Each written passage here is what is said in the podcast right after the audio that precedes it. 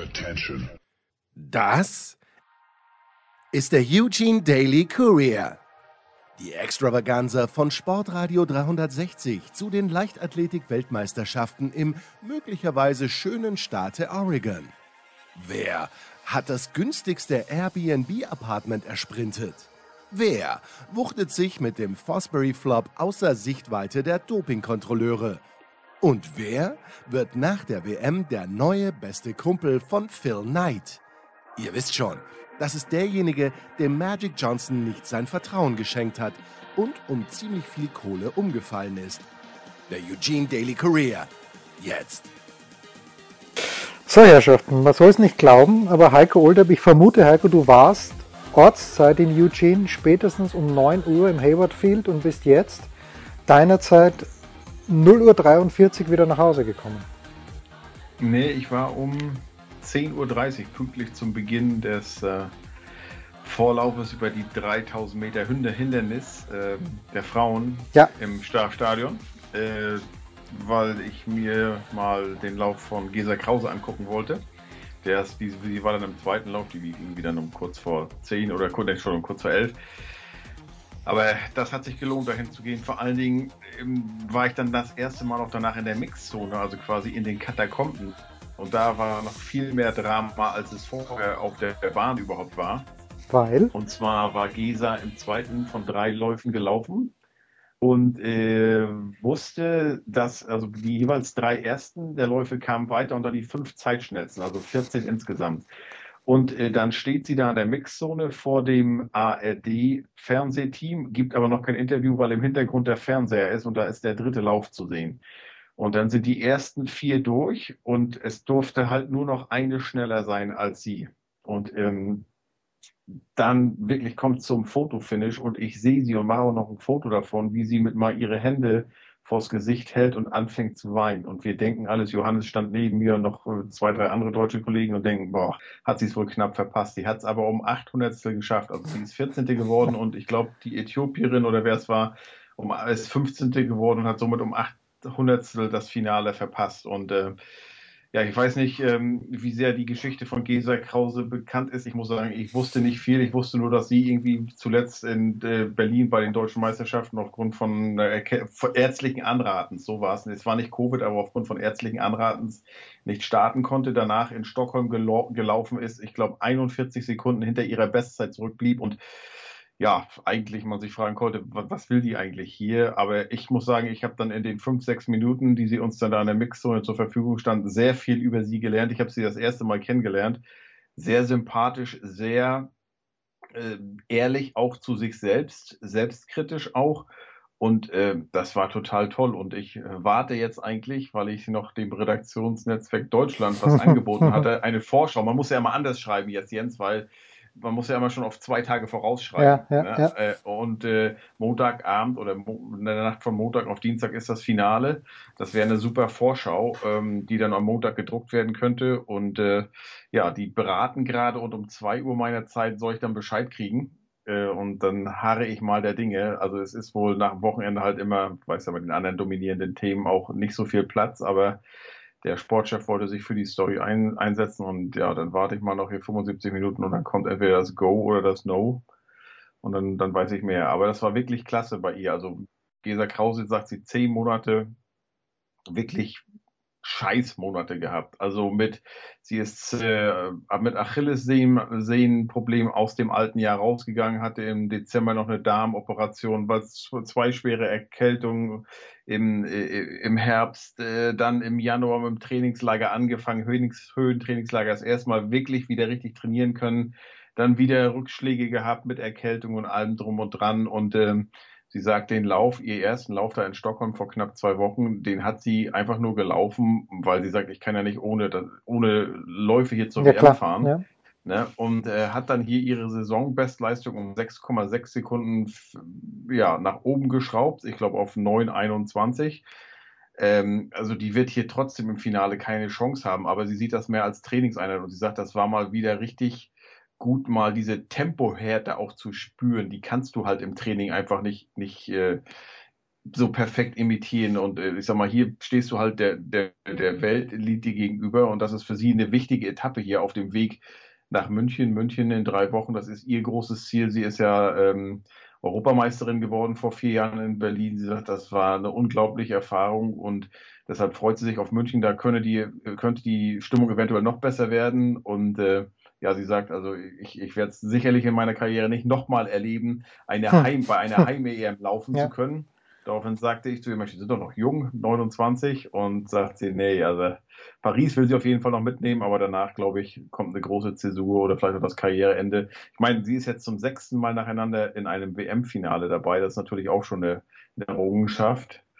Und ähm, ja, also das war ein sehr sympathischer Auftritt. Und sie sagt auch, sie hätte natürlich auch äh, zu Hause bleiben können, ne? weil sie weiß, äh, also ich habe hier eh keine Chance vorne mitzulaufen, erster, zweiter, dritter. Aber das wäre Kneifen gewesen und äh, dann hätte sie ohnehin nichts, also hätte sie halt echt was verpasst und sei es nur der Vorlauf gewesen, weil es gibt bis zur EM wohl keine weiteren äh, Wettkämpfe. Und von daher ist das hier wirklich eine, eine gute Etappe, eine gute Lektion für sie. Und ja, dadurch, dass sie es jetzt halt knapp ins Finale geschafft hat, hat sie nochmal die Chance, dann halt sich wirklich gegen die Allerbesten zu messen. Ne? 800 auf 3000 Meter ist natürlich Wahnsinn, wenn man so überlegt. Und ich folge dieser Krause seit, ja, seit geraumer Zeit auf Instagram. Das ist sehr, sehr sympathisch, wie du sagst, was darüber kommt. Wie groß, also sagen wir mal so, Carl Lewis und Mike Powell wären für 8,36 Meter gar nicht aufgestanden. Damit hat äh, Wang Qiayan, wie auch immer man ausspricht, aus China Gold gewonnen. Aber hier spannender für mich ist die Geschichte, ich weiß nicht, ob du mit Johannes, äh, der heute verhindert ist, darüber geredet hast, aber für mich die Geschichte ist ja der dritte, ist ja Simon Ehammer aus der Schweiz mit 8,16 Meter. Okay, sage ich auch, auch das hupft Karl Lewis auf einem Haxen oder früher mal. Aber ist das eine große Geschichte, weil der Ehammer ist ja eigentlich Zehnkämpfer. Ähm, nee, also nee, okay, jetzt, ja gut, okay. Nein, ja, also ja, ich ja. habe jetzt äh, sowohl den Namen des Siegers als auch den Namen des Schweizers das erste Mal von dir gehört weil äh, ich habe mich, auch deshalb bin ich jetzt eben erst nach Hause gekommen, Johannes und ich, wir waren die beiden letzten da im Pressezentrum. Auf äh, euch ist halt auf, Verlass, äh, auf euch ist halt ja, Verlass, ja. Voll auf ähm, Fred Curley ähm, äh, fokussiert, 100 Meter Lauf und da auch wieder ganz viel gelernt, dass der Mann liefert eine Geschichte, wie man sie sich als Deutscher, als Österreicher, als Schweizer, vielleicht generell als Mitteleuropäer, es sei denn, man ist Immigrant, einfach nicht vorstellen kann. Und äh, also. Ich weiß nichts über ihn. Null. Ja, ich wusste bis vor zwei Stunden auch nichts über ihn, äh, außer dass er halt äh, vor vergangenes Jahr in Tokio um 400 Olympiagold verpasst hatte. Und äh, dass er, er war eigentlich so lang, nicht langweilig, das kann man ja nicht sagen. Typen sind halt unterschiedlich, aber sag mal so, 100 Meter Läufer, da wird ja eigentlich, eigentlich mittlerweile erwartet, die, die müssen halt nicht nur schnell sein, sondern müssen auch Entertainer sein, kleine Showmaster. Also da muss noch ein bisschen was vorher kommen und danach noch irgendwie, ne? Äh, was ich, Muskelflexen oder Mätzchen oder irgendwie was. Und Usain Bolt war natürlich perfekt dafür. Ähm, und ich habe ähm, Morris Green noch gesehen auf dem Weg zum Finale und äh, habe ihn kurz angesprochen darauf, weil, das war auch so interessant, wir waren uns alle einig, wir waren heute wir Deutschen und war noch ähm, die Sportchefin der Austria Presseagentur dabei. War, hatten wir mal Zeit und haben uns zum, zum Essen getroffen, Mittagessen und wir waren uns alle einig, also der, der Sieger kann nur Fred Curley heißen. Und dann kam aber der Halbfinallauf und dann ist er eine 10.02 gelaufen und das war nur die fünf schnellste Zeit. Und natürlich hatten wir alle schon angefangen vorzuschreiben. Und dann bin ich einfach mal hin zu, zu Morris Green, weil der stand, also es war wirklich über, wie, wie man, wie man hier wieder sieht an ehemaligen und so, sogar Tony Dungy war heute da, der, äh, der äh, ehemalige Trainer der Indianapolis Colts.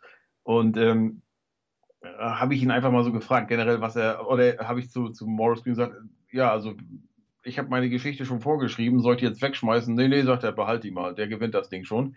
Und dann auch so habe ich, ne, was ist das eigentlich bei euch? Warum macht ihr eigentlich immer so eine Show? So, oder warum wird das auch erwartet? Sagt er, naja, wir haben halt nur zehn, zehn Sekunden Zeit zu glänzen und wir versuchen das halt noch so weit wie möglich auszudehnen, sowohl im Vorfeld als auch noch danach. Und der Fred Curly, der war aber wirklich sehr, sehr schmallippig. Ne? Also wenn der wirklich fünf Worte oder sagen wir vier Worte in einem Satz aneinander reiht, dann ist das schon äh, ein langer Satz für ihn. Ne? Und äh, seine Geschichte ist aber unglaublich. Und zwar ist er ähm, in Texas geboren. Sein Vater ist mit zwei Jahren in den Knast gegangen und die Mutter, äh, she took a wrong turn in life, hat er gesagt. Das kann man ja jetzt interpretieren, wie man will. Sie war sowieso irgendwie nie anwesend gewesen. Und er weiß das auch nur noch nur vom Hörensagen. Ne? Ähm, also als Zweijähriger kann man sich ja nicht dran erinnern. Wir wissen nicht genau, ob sie jetzt ob sie kriminell war, ob sie Hero, Heroin, also Drogen irgendwie auf jeden Fall ja, ja. Fa ne, falschen Weg abgebogen, wie auch immer.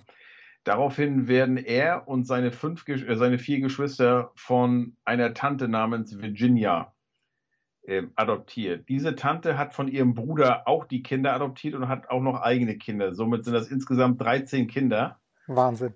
Die alle in einem Schlafzimmer schlafen auf Paletten. Im gesamten Haus befinden sich 26 Menschen. Und äh, Aunt Virginia oder Mimi, wie sie alle liebevoll nur nennen, ähm, ich meine, kann man sich vorstellen, eine afroamerikanische Familie, alle unter einem Haus. Natürlich, Religion ist key. Ne? Jeden Mittwoch, jeden Sonntag geht es zur Kirche. Ausreden gibt es nicht. Ähm, und die Tante war halt so, ja, also er sagte fair, hart, aber fair. Ne? Und ähm, hat natürlich auch, wie man sich vorstellen kann, wenn es dann mal ein bisschen weniger zu essen gab, dann hat sie nichts gegessen. Hauptsache die Kinder mussten nicht hungern. Und ähm, er wächst so auf mit im Teenageralter, sieht er halt, wie Freunde zwar auch Talent haben an der Highschool als Sportler, aber halt falsch beraten sind, Probleme bekommen, auch vom, vom rechten Weg abkommen, auf die schiefe Bahn gelangen, wie auch immer. Er selbst ist in seiner Biografie auf der äh, Internetseite von US äh, Track and Field nachzulesen, war mit vier, im Teenageralter auch einmal kurz davor, wegen eines Vergehens im Knast zu landen. Da sind wir auch noch drum herum gekommen. Aber generell sagt er, dass er halt nicht so abgerutscht ist wie seine Freunde, liegt vor allem an seiner Einstellung, weil er halt wirklich was lernen wollte, was von der Welt sehen wollte und aber auch von seiner, vor allen Dingen an seiner Tante. Und er sagt, sie, sie sagt, die hat mir mein Leben gegeben und die hat äh, mir ein Leben gegeben. Also die hat mein Leben gerettet quasi und, und, und äh, hat, hat mir auch ein Leben ge gegeben und die Chance jetzt zu gewinnen. Und dieser Mann ist halt auch, der war äh, eigentlich bekannt als 400-Meter-Läufer und macht dann aber 2020 die Entscheidung, hm, ich stelle mein Training mal um. Eine Saison haben wir wegen Covid sowieso nicht. Ich nutze das mal, um mein Training umzustellen und fokussiere mich auf die 100 und 200 Meter Sprints. Das könnte mir eventuell ja nachher als 400 Meter auch zugutekommen.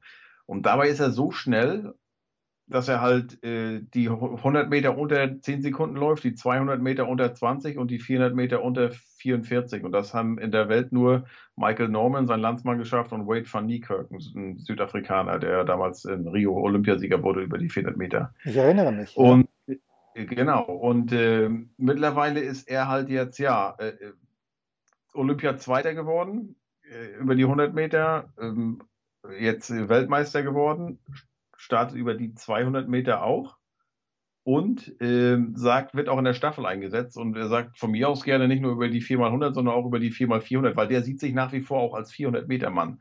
Also wirklich. Und wann gab es das schon mal, dass du über die 100 top bist, die 200, das war Usain Bolt auch, das war Lewis auch, aber die 400, das war dann immer zu lang. Aber der, also vielleicht ist er ein bisschen zu alt, er ist 27 schon. Vielleicht, wenn er so 22, 23 wäre, hätte er so das, die Geschichte auch oder das drumherum, um ein großer Star zu werden. Und weil er halt auch, ähm, wie gesagt, diese interessante Story, wo er halt herkam, hat. Aber insgesamt habe ich da sowohl, wie gesagt, über Gesa Krause als auch über diesen Fred Curley so viel gelernt. Das hat total Spaß gemacht heute. Also das hat meinen Horizont und ich glaube, den von vielen, weil Johannes, und der weiß nur viel mehr über Leichtathletik, der kannte die Geschichte von dem Curly auch nicht. Und das war hochinteressant. Ja, hochinteressant. Übrigens, der Johannes hat, äh, wer es noch lesen mag, in der Süddeutschen Zeitung ein Interview geführt mit Christian Taylor, Dreispringer aus den USA, auch extrem interessant, was der alleine sagt über die, und ich gehe davon aus, dass das für Fred Curley nicht zugetroffen hat, aber über die ganze College-Landschaft, äh, wie man dort gefordert wird in den USA. Ähm, jetzt hat dazu noch äh, dein technisches Auge, Heiko, Johannes hat ja gestern gesagt, naja, im Finale fehlt den Läufern dann eine gewisse Lockerheit. War Fred Curley, der nur mit 200 Vorsprung heute gewonnen hat, war Fred Curley, hast du irgendwie Lockerheit sehen können in seinem Lauf? Ähm, ich glaube, das ist schon eine andere Anspannung. Ne? Vor allen Dingen die Anspannung auch danach. Also es wusste wirklich, die drei Amis, die waren im Ziel. Es war klar, die Amis haben Gold, Silber, Bronze. Das ist erst zum dritten Mal überhaupt passiert. 83 hatten sie es mit Carl Lewis und 91 auch, da war Carl Lewis auch noch dabei. Ähm, aber dann standen die da ungefähr eine Minute, anderthalb Minuten und guckten nach oben auf die Anzeigetafel. Sie, sie selbst wussten es auch nicht, mhm. äh, äh, wer jetzt gewonnen hatte. Und dann kam halt Curly mit 9,86 und äh, Marvin Bracey. Auch eine total interessante Geschichte. Wusste ich auch nicht. Leichtathlet gewesen und dann äh, hat er gespielt, in die NFL gegangen. Seattle, glaube ich, hat er gespielt. Indianapolis, sich den Oberarm gebrochen, zwischendurch irgendwann viel verletzt gewesen, hat irgendwann gesagt, weißt du was, mit Football hat nichts, geht zurück zum Track and Field. Tra äh, äh, dann äh, ähm, äh, Trevin Bromell, der wird, die werden beide Zweiter und Dritter mit 9,88. Der hat 300.000, ich glaube zwischen 2016 und 2020 300.000 Dollar ausgegeben, nur um auf der ganzen Welt irgendeinen Arzt zu finden, der äh, seine seine Achillessehnenschmerzen lindern kann. Also er sagte, ich war wirklich schon drauf und dran aufzugeben, weil irgendwie konnte das keiner schaffen oder konnte keiner erklären, warum das jetzt ist und warum das andauernd so ist.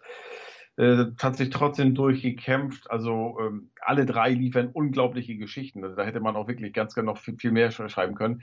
Ähm, aber also ich konnte nicht, ich, es war von uns auch klar, von unserer Position, ich habe ja gesagt, wir sitzen da hinter dem Ziel so ein bisschen. Ähm, die drei Amis haben es gemacht, aber wer haben wir nicht gesehen? Aber du ganz ehrlich, ich, ich maße mir da nicht an zu sagen, wer da irgendwie locker ist oder, oder nicht wir waren, wie gesagt, alle überrascht, dass ähm, Curly dann nur eine 10-0-2 lief im, im, im Halbfinale. Ähm, aber ich glaube, das hat der Johannes gestern schon richtig gesagt. Im, Im, ersten Lauf ist das, da weißt du, da läufst du gegen was weiß ich wen und da bist du einfach lockerer. Es war übrigens sehr, sehr interessant. Die Frauen hatten ja auch ihre Vorläufe. Äh, Gina Lückenkämper unter anderem als 14. ist sie weitergekommen, aber da war unter anderem eine Frau von den Marshall Islands, und das habe ich noch nie live im Stadion so gesehen, weil ich noch äh, bei Olympia damals war ich, glaube ich, nur in Rio bei den Finals oder Halbfinals und da sind die, äh, die, die, die schlechtesten schon, schon vorher raus. Aber da hast du wirklich Teilnehmerinnen gehabt, unter anderem eine von den Marshallinseln, dann eine von Französisch-Polynesien und eine auch aus Saudi-Arabien. Also die hatten drei Meter nach dem Start, denkst du, also da waren die schon zwei Meter hinten. Äh, die, die gute Frau aus, aus von den Marshallinseln ist 1471 gelaufen. Da habe ich gesagt, also hm, weiß ich nicht, traue ich mir auch zu noch. Und trotzdem hat sie eine persönliche Bestleistung. Das ist halt das Schöne bei solchen, äh, solchen Events gelaufen. Ja? Aber das war mal, also das war wirklich so dieses Dabei sein ist alles. Und da hast du auch gesehen bei der, da, war, da waren die Schultern, die Oberarme nicht definiert wie bei den Afrikanerinnen oder den Amerikanerinnen und vor allem bei den Jamaikanerinnen. Aber das war trotzdem schön, die da zu sehen oder die, die aus Saudi-Arabien natürlich im Ganzkörperanzug und so. Hat dann auch ihr Bestes gegeben und ist, glaube ich, eine 12 noch was gelaufen. Ähm, also da wird so ein bisschen wieder ähm, da kann man mitfühlen und da sagt man, okay, irgendwie ist das in der Nähe, könnte man, wenn alles gut läuft, auch, auch sein oder ist man mal gewesen, auch damals zu Sporthochschulzeiten. Aber das hat die Sache schon wieder sympathisch gemacht.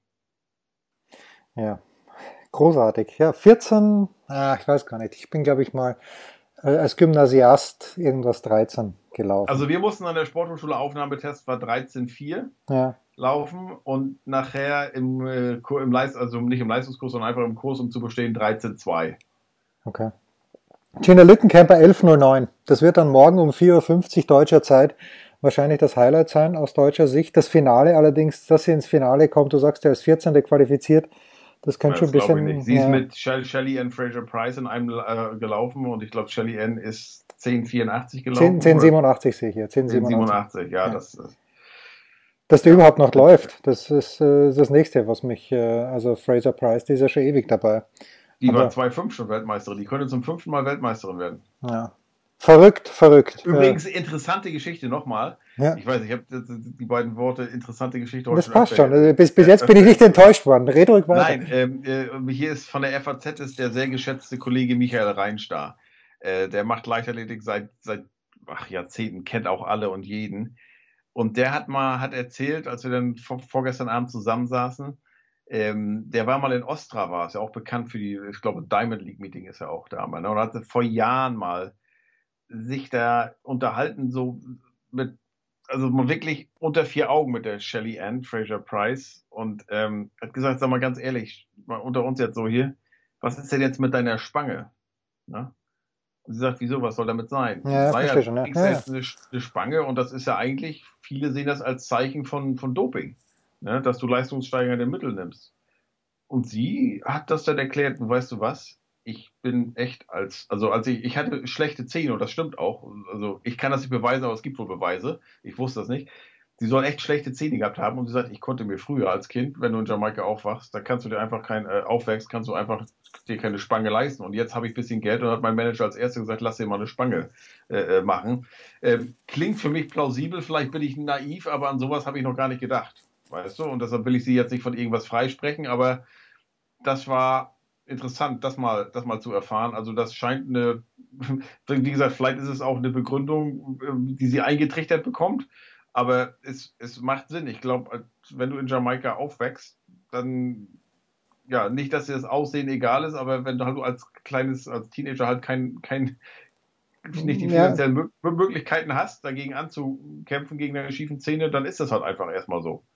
Ne? Du wirst im Zweifel nicht privat versichert sein. Also Heiko, wenn du, wenn du Carl Lewis siehst und ihm die gleiche Spa äh, Frage stellst, weil der hat es ja noch viel später bekommen und der kann sich Ja. nicht auf fehlende Mittel rausreden, dann lade ich dich auf den Almdudel ein. Ich habe Ja, einen, der, äh, interessant wäre ja auch, also warum ähm, Michael Phelps nie, nie Spange hatte, weil der hat Ja. ja da wäre ja eine Spezialspange vonnöten gewesen. Ähm, und der hätte sich auf jeden Fall auch, auch können. Ja, das ist wahr. Großartig, nur interessante Geschichten. Danke, Heiko. Wir versuchen es morgen wieder.